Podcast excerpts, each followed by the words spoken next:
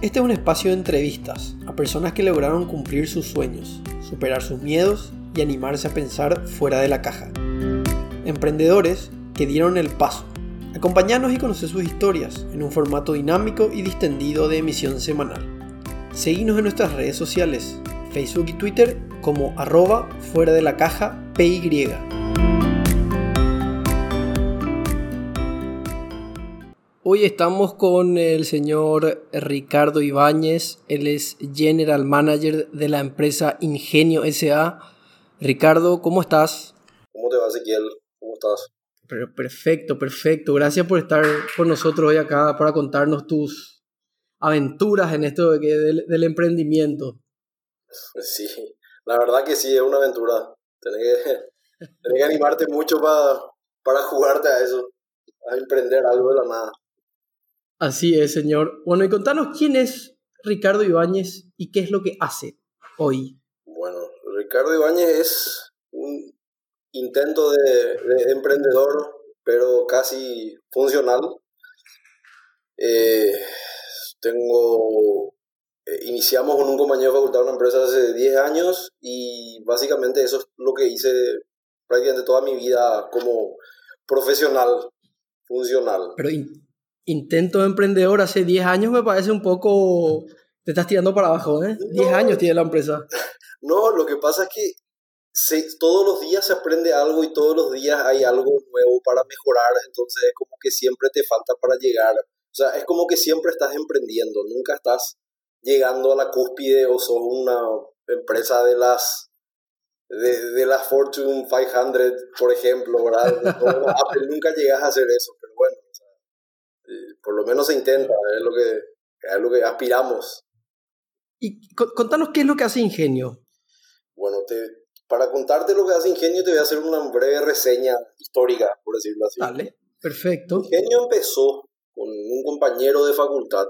Eh, yo estudié ingeniería informática, entonces nos juntamos porque por esas cosas de la vida te empiezan, che, vos que armás computadora famoso, vos que armás computadora, che, para mi negocio, ¿entendés?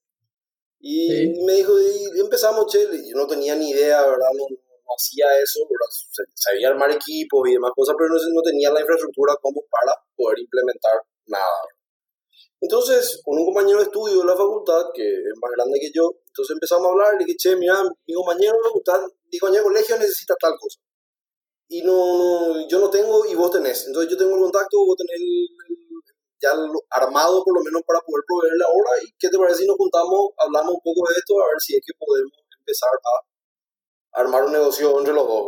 Me dijo, sí, buenísima onda, espectacular, bla, bla. Después, bueno, surgió, el pedido surgió, se fue cambiando, che, necesito un sistema ahora para mi boliche. Ah, bueno, ok, bla, bla, bla. Entonces empezamos a hablar, empezamos a, a moldear un poco más la idea y, y, a madurar un poco más cómo sería la forma de trabajar y nos juntamos. Y bueno, vamos a, a, hacer, a tratar de hacer algo serio de esto. Obviamente tratar de hacer algo serio en ese momento, estamos hablando en el 2010, justamente porque este año cumplimos 10 años en la oficina, eh, era, era muy difícil, estamos en la facultad, nosotros éramos dos pendejos, yo más que él, ¿verdad? Y, y era difícil, primero que todo, ver todo lo que necesitas para armar una empresa, que es, después te encontrás con el quilombo cuando, cuando cuando salís a, a, luchar, cuando empezás a tener las reuniones, ahí te das cuenta, no, me falta esto, necesito conseguir que la presencia, que, que las tarjetas, que el merchandising, o sea, que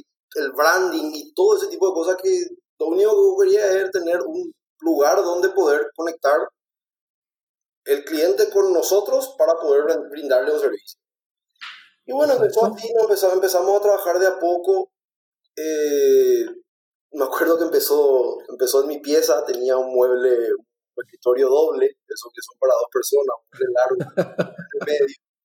Entonces, básicamente, me despertaba en la oficina, ¿verdad? Me despertaba a, la, a las siete y media de la mañana a la oficina y después me iba a la facultad, volvía a la facultad y me quedaba en la oficina otra vez trabajando. Sí, era, era todos los días, frustrante ya era después, ¿verdad? Entonces, pero Silicon Valley y todo lo de Silicon Valley. Por ejemplo, y te caía el socio, ¿verdad? Y te entraba a la mitad. Claro, exacto. Hora de despertarse, señor. Sí, sí, vamos a trabajar y, listo. Y trabajamos dos años en casa y después, bueno, juntando la plata para formalizar, crear la sociedad, comprar los muebles, el alquiler y primer y segundo mes y garantía y todo ese tipo de cosas que antes ni pensaba. Que, que lo más simpático fue porque que, en ese momento yo era un estudiante de la facultad que vivía de lo que mi viejo me daba para el fin de semana. Claro. Y nosotros estamos asumiendo responsabilidades por mucho más de lo que yo podía responder, ¿verdad? Y que ahí es donde una de las cosas que necesitas como, como emprendedor, es, de esa alma de emprendedor que tenés que tener, es, primero de todo, estar un poco loco y confiarte que vos podés, y tirarte a la pileta y que salga lo que salga. Mi, me acuerdo que cuando hablamos con mi socio, le dije, mira viejo, este es el momento de tirarnos a la pileta, si nos fundimos, somos jóvenes y nos vamos a levantar otra vez. Pero si no nos tiramos a la pileta y si no nos jugamos el todo por el todo, nos vamos a quedar con la gana o nos vamos a quedar con el qué hubiera sido si no hubiéramos animado. Entonces, bueno, nos animamos, así alquilamos la primera oficina. Me acuerdo que mi, mi compañero de colegio se fue conmigo y, y, me ayudó a limpiar la oficina, a barrer, a repasar, o sea, así. No, nada, nada. Todo fue de abajo a abajo. ¿eh? Extremadamente difícil. Eh, gracias a Dios tuve amigos así que se prestaron siempre para todo, para mudar la oficina, porque después nos mudamos otra vez de oficina y nos ayudó a mudar, a poner las cosas, porque no teníamos ni, camión, no teníamos nada, teníamos que, en la camioneta, los autos, todo, se, rayaban todos los autos con todos los muebles, un desastre. Pero bueno, lo, importante es que así empezamos a, solidificar el, primero que todo, eh, las ganas de que funcione, porque e, e, eso es clave para mí en emprender las ganas que funcionen tienen que ser extremadamente fuertes. Porque los golpes que vas a recibir a lo largo que vas emprendiendo, hasta que llegas a una cierta seguridad del funcionamiento de la empresa, son todos los días un, un, palazo. Todos los días es un palo tras otro, es enviar un presupuesto y cuando vos empezás, por ejemplo, dices, ah, envía un presupuesto, si sale esto estamos salvados y, y nunca sale. Y después sale, sale, sobre los 45 cuando sirve para pagar el, alquiler, ¿entendés? Exacto. Era, todo un, eh, todo un tema llegar a solidificar, armar, empezar a tener un equipo de trabajo. Bueno, lo que sí que a los cinco años de estar a los tumbos, estábamos, seguíamos siendo dos personas. Cinco años, dos personas. Siguiendo, eh, eh, siguiendo las la ganas de emprender, ¿verdad? Intentando, intentando, intentando.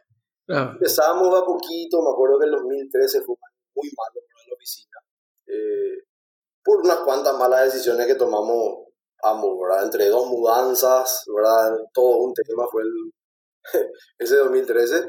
Y eh, hablando con, con, otro compañero, con un compañero que ya era compañero de colegio, mi compañero de colegio me dice, Ricardo, yo, yo quiero salir, o sea, quiero, quiero independizarme. Él trabajaba con su papá es que independizarme, quiero probar algo mío, che, no querés, no querés intentar conmigo abrir algo. Y yo le dije, mira, loco, yo de verdad no tengo el tiempo para emprender otra cosa mientras estoy emprendiendo y remándola todos los días con esto, ¿verdad?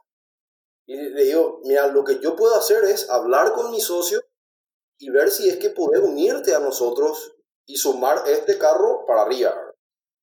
Y me dijo, buenísimo, habla, habla y vamos a ver, ¿verdad?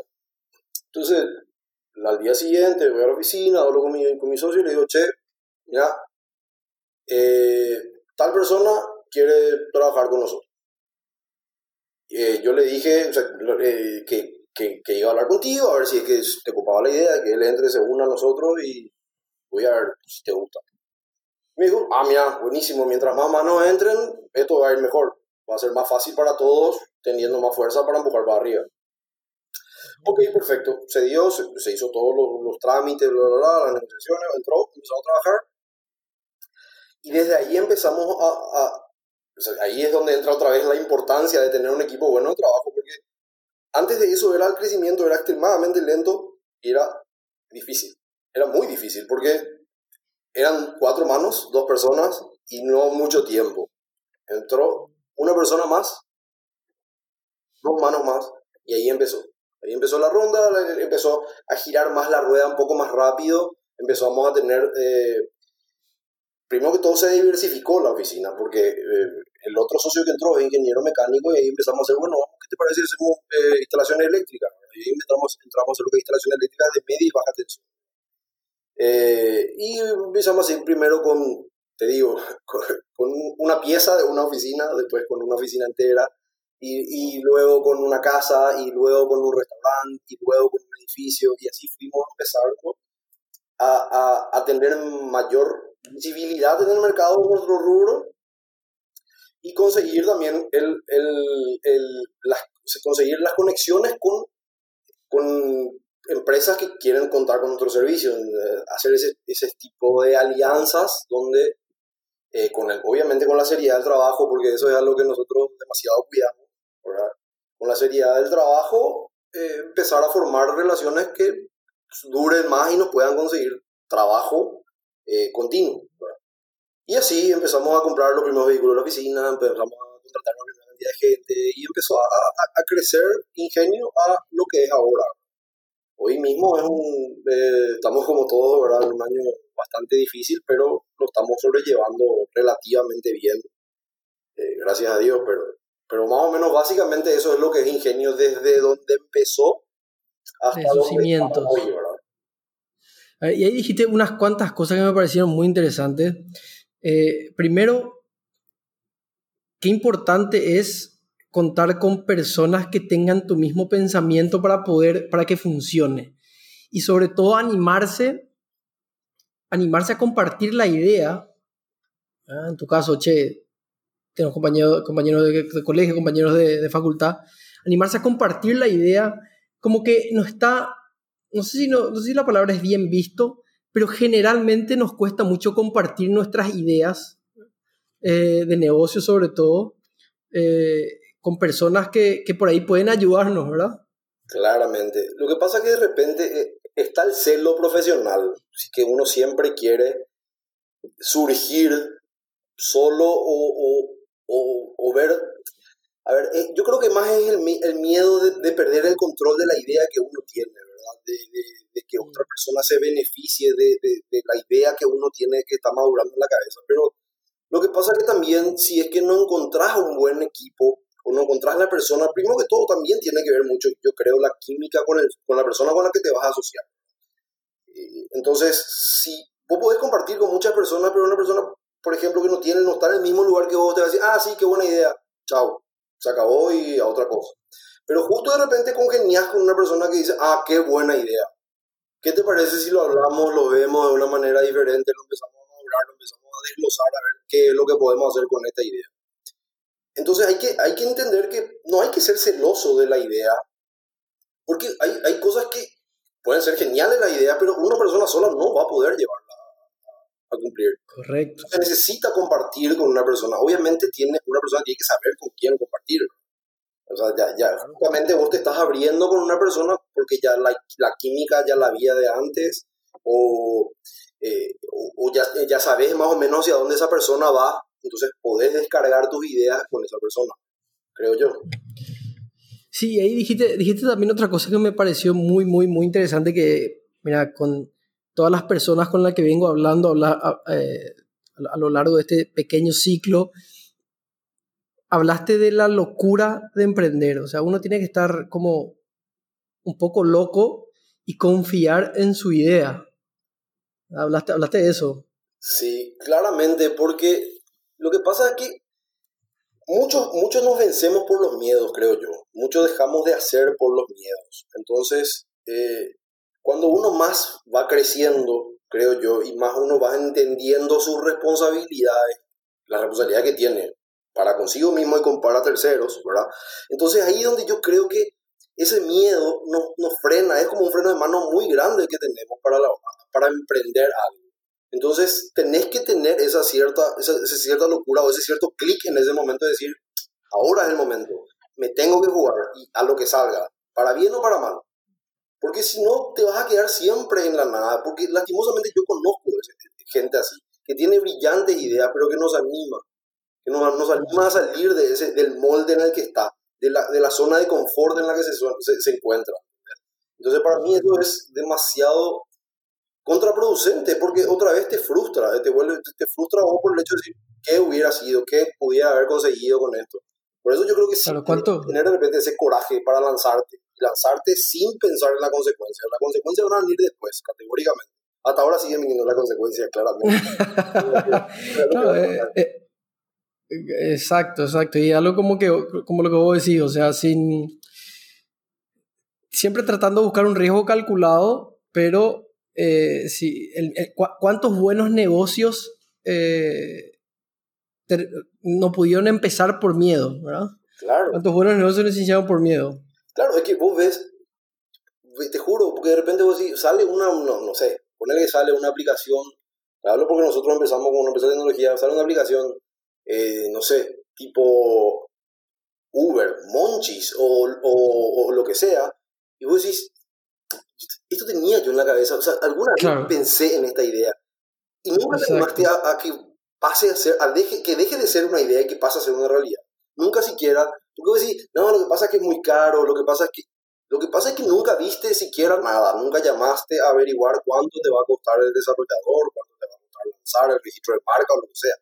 Por lo menos eh, animarte a averiguar y decir, bueno, ok, no es el momento, lo voy a madurar en otro momento, pero voy a tomarme los recaudos de analizar toda la idea, por lo menos, poner, hacer un, una hoja de cálculo de Excel, por lo menos, con todo lo que más o menos tenés en la cabeza, ver cuánto puede llegar a costar y decir, bueno, ok, esto, si yo veo en el banco o lo que sea, me animo, cuál es mi... ¿Cómo decir? Es un riesgo calculado, pero si vos no calculaste nunca el riesgo, nunca vas a tomar esa decisión. O sea, es que ahí tocaste un punto muy interesante que es muchos emprendedores tienen miedo de emprender por falta de dinero.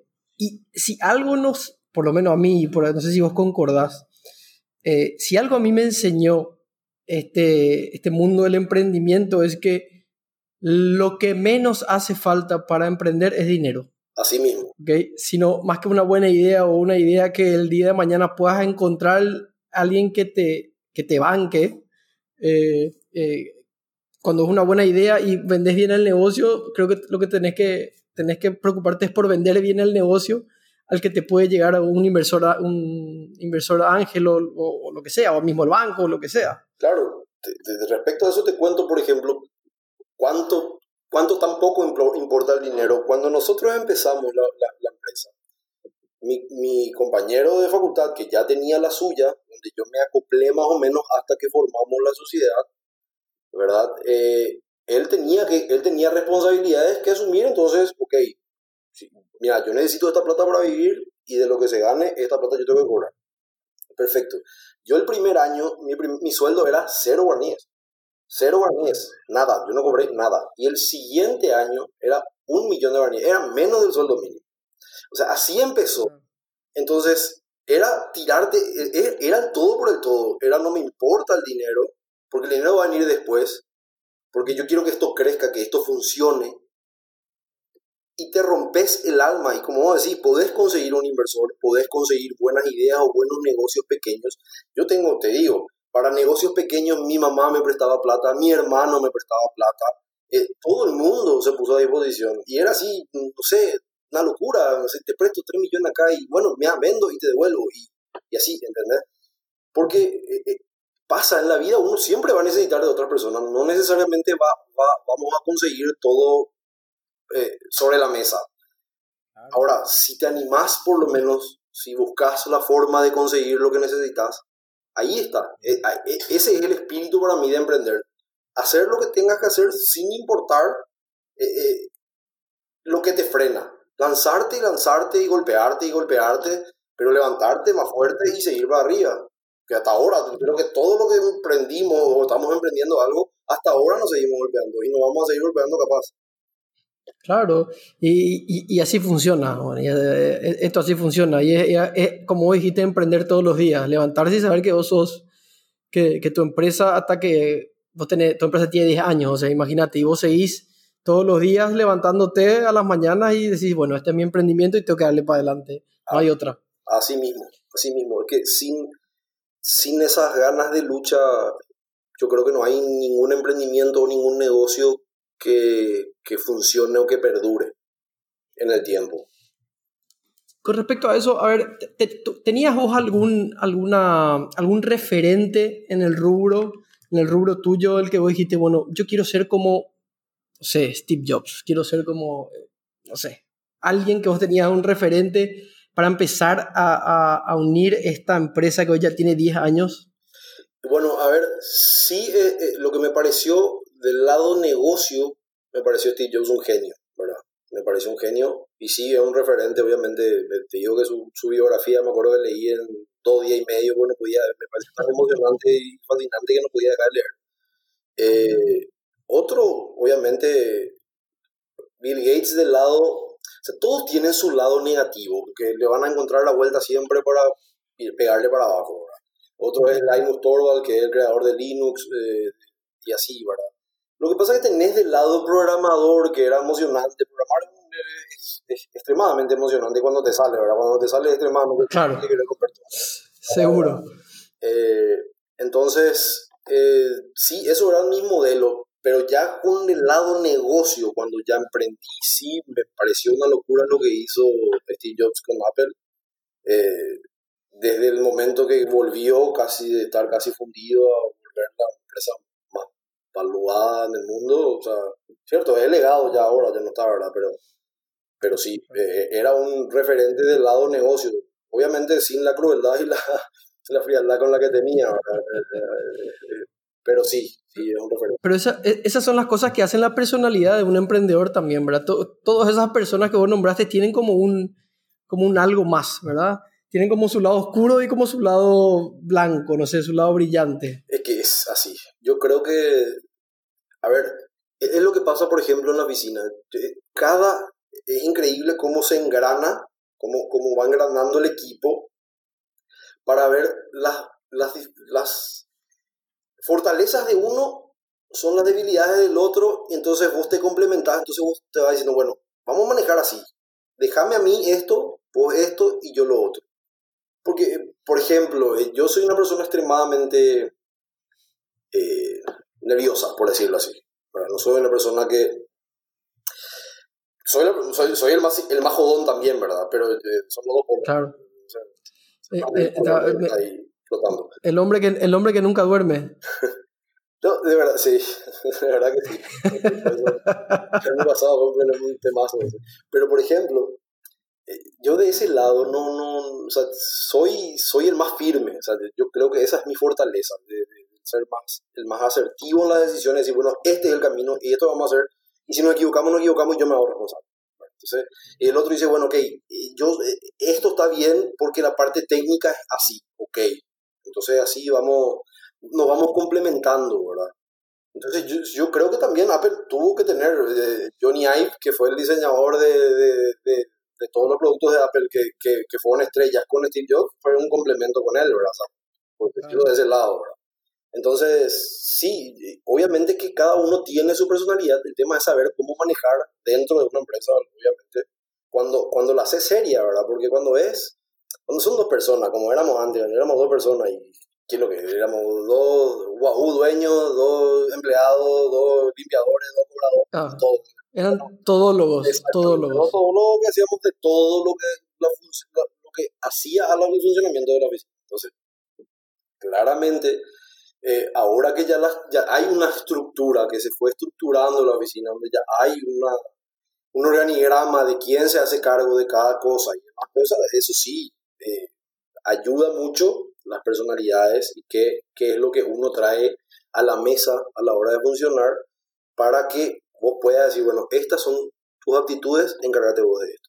Estas son tus debilidades, déjame esto a mí porque esto yo creo que puedo hacerlo mejor o lo haces vos. Y lo mismo yo, ¿verdad? Mira, yo esto no, no soy bueno para esto, te lo dejo a vos. Entonces, entonces sí es donde uno va complementando no hay que ser egoísta, no hay que ser terco, no hay que ser cerrado a decir, no, yo nomás tengo la razón, porque ahí, ahí es donde te vas a equivocar y donde más te va a pegar. Hay que entender las debilidades de uno, cuesta muchísimo. Creo que las limitaciones, claro, las limitaciones también.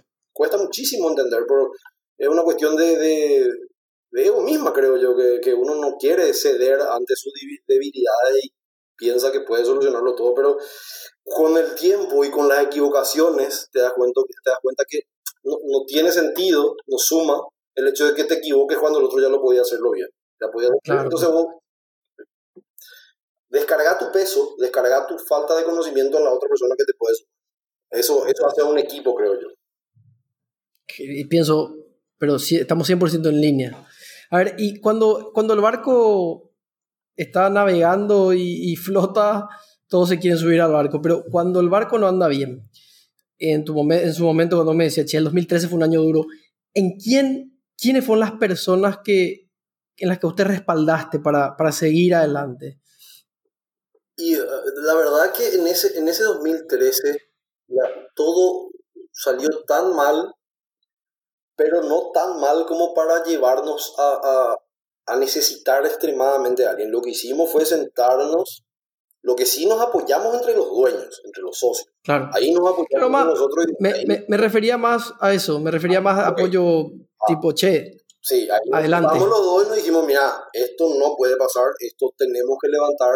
Entonces nos sentamos a verdaderamente mirar lo que hicimos mal, porque eh, es, eh, eso es algo bueno también, ¿verdad? Que tenemos que por lo menos miramos lo que estamos haciendo mal y tratamos de cambiar, porque si no, no ya no estábamos. Ya no estábamos.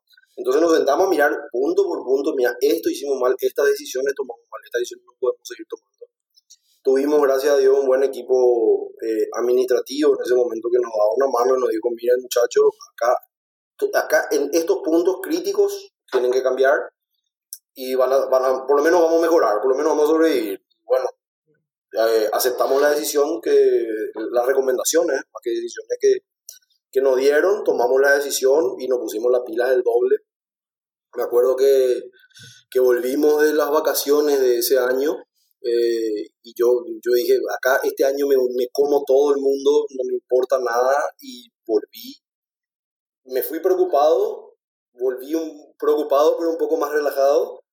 Y, ocupado, y te ocupaste. ahí está, ahí está la palabra. Me ocupé, agarré el teléfono, llamé, conseguí entrevistas, empecé a preguntar, empecé a vender y empezamos a, a, a generar diferentes tipos de productos y empezamos a a conseguir cierto tipo de estabilidad y a mejorar la productividad de lo que estábamos ofreciendo. Que antes, eh, como, no, como éramos dos personas y no teníamos mucho, no, no, no nos no nos podíamos ocupar mucho de la parte administrativa, entonces era más ejecutiva, todo el tiempo estar ejecutando, entonces ahí de repente los números se te escapan y ahí eso es lo que pasó. Y ahí lo que pasó es que ya no, me, no nos sentamos con mis socios y no nos permitimos más que pase eso. Dijimos, ok, es hacer y ver cómo se está haciendo todo el tiempo. Es ejecutar, controlar, ejecutar, controlar, cambiar lo que está mal y para adelante. Ahí, por ejemplo, eh, dijiste algo interesante que quiero rescatar, que me parece que, que es válido para las pequeñas empresas también, no solamente para las grandes empresas. Sentarse y analizar, o sea, poner un freno y decir, bueno, a ver, no porque yo tengo una empresa chiquitita no puedo hacer una reunión de directorio o de socios o lo que sea o de dueños y decir, bueno, esto hicimos mal, esto es lo que vamos a hacer ahora. O sea, eh, como, como, como definir qué es lo que hiciste mal y ponerte nuevos objetivos. ¿Qué tan importante es ponerse objetivos, sea el tamaño que sea la empresa?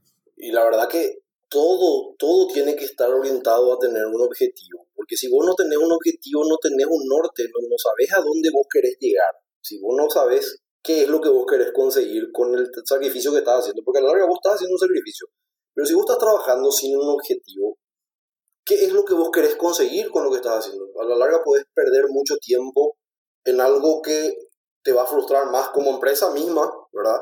Te va a frustrar como empresa y capaz no vas a conseguir el objetivo, porque capaz tenés que descartar, porque eso pasa, hay cosas, hay, hay, hay rubros, hay partes del negocio que uno tiene que descartar por más de que le guste o le gustaría ser exitoso, bueno, no, no, no, no, está todo encaminado en este momento de la empresa como para seguir ese norte. Entonces, vamos a modificar, vamos a, vamos a hacer, en esto no está yendo bien, vamos a potenciar esto, vamos a poner en pausa lo otro, vamos a dedicarnos. Ahí es donde vos te sentás, ¿cierto? Vos decís, una reunión de directorio, son dos, como era, como te digo, éramos dos todólogos que nos sentábamos a hablar, pero si no te sentás a hablar, podés hacer mil cosas mal y, y, y, una bien y por eso no vas a estar vivo. Entonces lo que tenés que tratar de hacer es decir, bueno, vamos a sentarnos a definir cuál es nuestro norte. Por ejemplo, el nuestro era, vamos a tratar de, de conseguir eh, clientes en lo que es gerenciamiento del departamento de TI. Entonces empezamos una empresa detrás de otra. Empezamos a hablar con, tenemos una, una multinacional que es un cliente que está hace 10 años con nosotros, que nos brinda su confianza. Y la verdad que creo que ambos estamos muy contentos trabajando juntos. Entonces, eh, desde que empezó la oficina, y eso nos dio a nosotros decir, bueno, ¿qué vamos a aprender de esto? Vamos a sacar todo, como al ser una multinacional se trabaja diferente, tienen otras políticas, tienen otra estructura, otra infraestructura, otra, eh, tienen su burocracia, que vos decís para qué, y después entendés el porqué de las cosas. Entonces, ¿qué haces eso? Tomarlo, absorberlo, aprenderlo, implementarlo en el otro. Y así empezás a tomar tu, empezás a pulir lo que va a ser tu empresa. Al comienzo, al comienzo tratás de hacer todo. Todo querés hacer porque querés ganar plata, querés que, que la empresa pueda sobrevivir. Esa es la verdad, no es ganar plata para irte de vacaciones a Miami, no es ni no llega a ese, punto la, la, idea, pero es decir, bueno, tenemos que juntar todo lo que se pueda para poder que sobreviva la empresa y para que vos puedas mejorar la calidad de vida de las personas para eso, para eso hacer un negocio, ¿verdad? Pero entonces, si vos no te definís tu norte, vas a hacer de todo, pero todo puede ser malo. Y ni siquiera puedes llegar a sumar. Vos no podés hacer una estructura, vos de que decir, bueno, este, esto es lo más importante, nos vamos a dedicar a esto y después lo demás. A esto tenemos que invertirle más tiempo, a esto tenemos que invertirle menos tiempo. Porque esto es más rentable, esto es menos rentable. ¿Qué, qué, tan, eh, ¿Qué tanto es rentable tiempo, dinero, lo que estoy haciendo ahora comparado con esto? Entonces, si vos no te sentás a definir esas cosas, te vas a equivocar podés llegar a ganar dinero, el crecimiento va a ser más lento. A nosotros no pasó eso, nuestro crecimiento fue lento hasta que nos fuimos puliendo. ¿Cómo íbamos a definir nuestros nortes? Entonces, es demasiado importante, primero que todo, anotar qué es lo que vos querés. Decir, bueno, ¿cuál, ¿a qué queremos llegar? Y sentarte a discutir con tu, sean uno, diez, cinco socios, porque pueden ser todos, todos dueños y todos todólogos también, hacer todo no importa.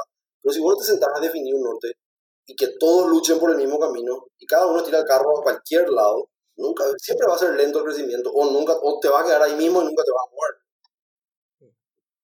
Sí, no, totalmente.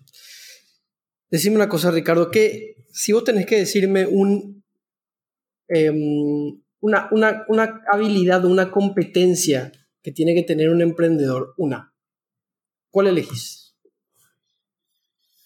A ver, para mí, ¿para qué te voy a mentir? Que es no, necesariamente de un emprendedor, sino de, un, de cualquier empresario. Tiene que ser responsable para con su cliente. Tiene que cuidar su, su, su producto. No importa lo que venda, importa lo que, lo que venda. Eh, acá, lastimosamente, hay muchos eh, empresarios o, eh, mira, pequeños, grandes, lo que sea, que no están preocupados en el, en el, en el después de una venta, en el cómo te voy a tratar a vos como cliente, no fidelizarle al cliente. Pero no fidelizarle en el mal, en el mal sentido, decirle, hacerle necesario, sino que conseguir esa fidelización del, del, del cliente a través de, de, un buen servicio. De, de, que, de que vos le cuides a él. Acá es muy, muy difícil. Acá es tipo, te vendo una vez y chao. No, o sea, no te digo que son todas así, ojo. Hay empresas que son muy buenas que le cuidan a sus clientes, pero, pero lastimosamente hay una cierta mayoría que es así. Que lo, que, lo peor de todo es que le, le, le, dificultan el camino al, al, que viene detrás. ¿Por qué? Porque después ya dicen el famoso, todos son así. Y no es así, no es cierto. Hay gente que cuida muchísimo sus clientes, eh, su relacionamiento con el cliente y la calidad de su trabajo. Uno tiene que cuidar demasiado la calidad de su trabajo. Pero no por una cuestión de, de, de personal, también personal, pero por cuidar la relación con el cliente, por cuidar al cliente, por cuidar la, la, experiencia que tiene el cliente con lo que vos le estás ofreciendo. Porque somos un mercado muy pequeño, acá nosotros necesitamos, eh, es, es por repetición, no te vas a hacer rico vendiendo una sola vez a la misma persona, tenés que venderle más de una vez a la misma persona si se puede, persona, empresa, lo que sea. Pero por eso es, es conseguir alianzas estratégicas con la persona que vos otra vez o sea, vas haciendo tu ping-pong del negocio. Y eso yo creo que se consigue con la responsabilidad y con cuidarle al cliente. Totalmente, totalmente. Servicio, servicio, no solamente vender productos, sino que vender servicio y servicio de atención. Claramente, el postventa es más importante que la venta. Para mí, para mí yo te digo que eso es, es una de las claves que a nosotros nos sirvió demasiado, es, es conseguir que el cliente se, esté contento. Vas a tener discusiones con tu cliente, no todo vas a hacer, te vas a equivocar, pero es asumir tu error y buscar la vuelta de cómo solucionarle a esa persona un problema. porque a la larga lo que te está tratando es una persona cuando te contrata vos para solucionarle un problema que tiene, que no es capaz de solucionarlo solo. Entonces, cuando vos le solucionas el problema, decirle, ok, te soluciono el problema, o me equivoqué, o la solución no duró el tiempo estimado que tenía que durar. Y bueno, y aparece otra vez y le decís, mira, no te preocupes, vamos a arreglar esto. Pero cuidale, está, cuidale a tu cliente, cuidale a tu mercado, porque tu mercado es muy pequeño. Ahí, ahí me diste, bueno, ya me respondiste la última pregunta, pero por ahí si querés em, acotar algo más, la pregunta era, ¿cuál es el consejo que vos le darías a un emprendedor que está empezando hoy? Y, no, y la verdad que es, es, el consejo más grande que le puedo. Primero que todo, el consejo clave es animate. Animate. La vida es muy corta para no animarte, para quedarte con la frustración de no hacer algo. Animate, cierto, que sea el momento adecuado. Nadie dice que te tires por tirarte y, después te estrellas. No. Ve la forma, analiza tu idea, trata de llegar, llevarla a, la, a la realidad lo que tenés la idea. Una vez que llevas, que vos pulís idea y decís, esto es lo que quiero hacer. Ahora, cuando vos querés eso, definí cómo lo vas a hacer pensando siempre en el cliente. Siempre. No vayas a pensar cuál es el camino más corto para ganar más dinero porque ahí te vas a volver. Siempre. Brillante. Mira, Ricardo, te agradezco muchísimo por esta por esta, este momento que compartimos juntos. Te agradezco. Mira, son ahora la, la, gente escucha esto a cualquier hora, pero son la, casi las 10 de la noche. Te agradezco porque sé que dormís temprano. Sé que dormís temprano. Entonces te agradezco por, por, estar conmigo esta noche. Por favor, un placer, ¿eh? un gustazo. Te mando un abrazo, te mando un abrazo. Un abrazo. ¿eh? Esto fue un capítulo de Fuera de la Caja. Nos vemos en una semana con otra historia de emprendedores que se animaron a dar el paso. Seguinos en redes sociales Facebook y Twitter como arroba fuera de la caja PY.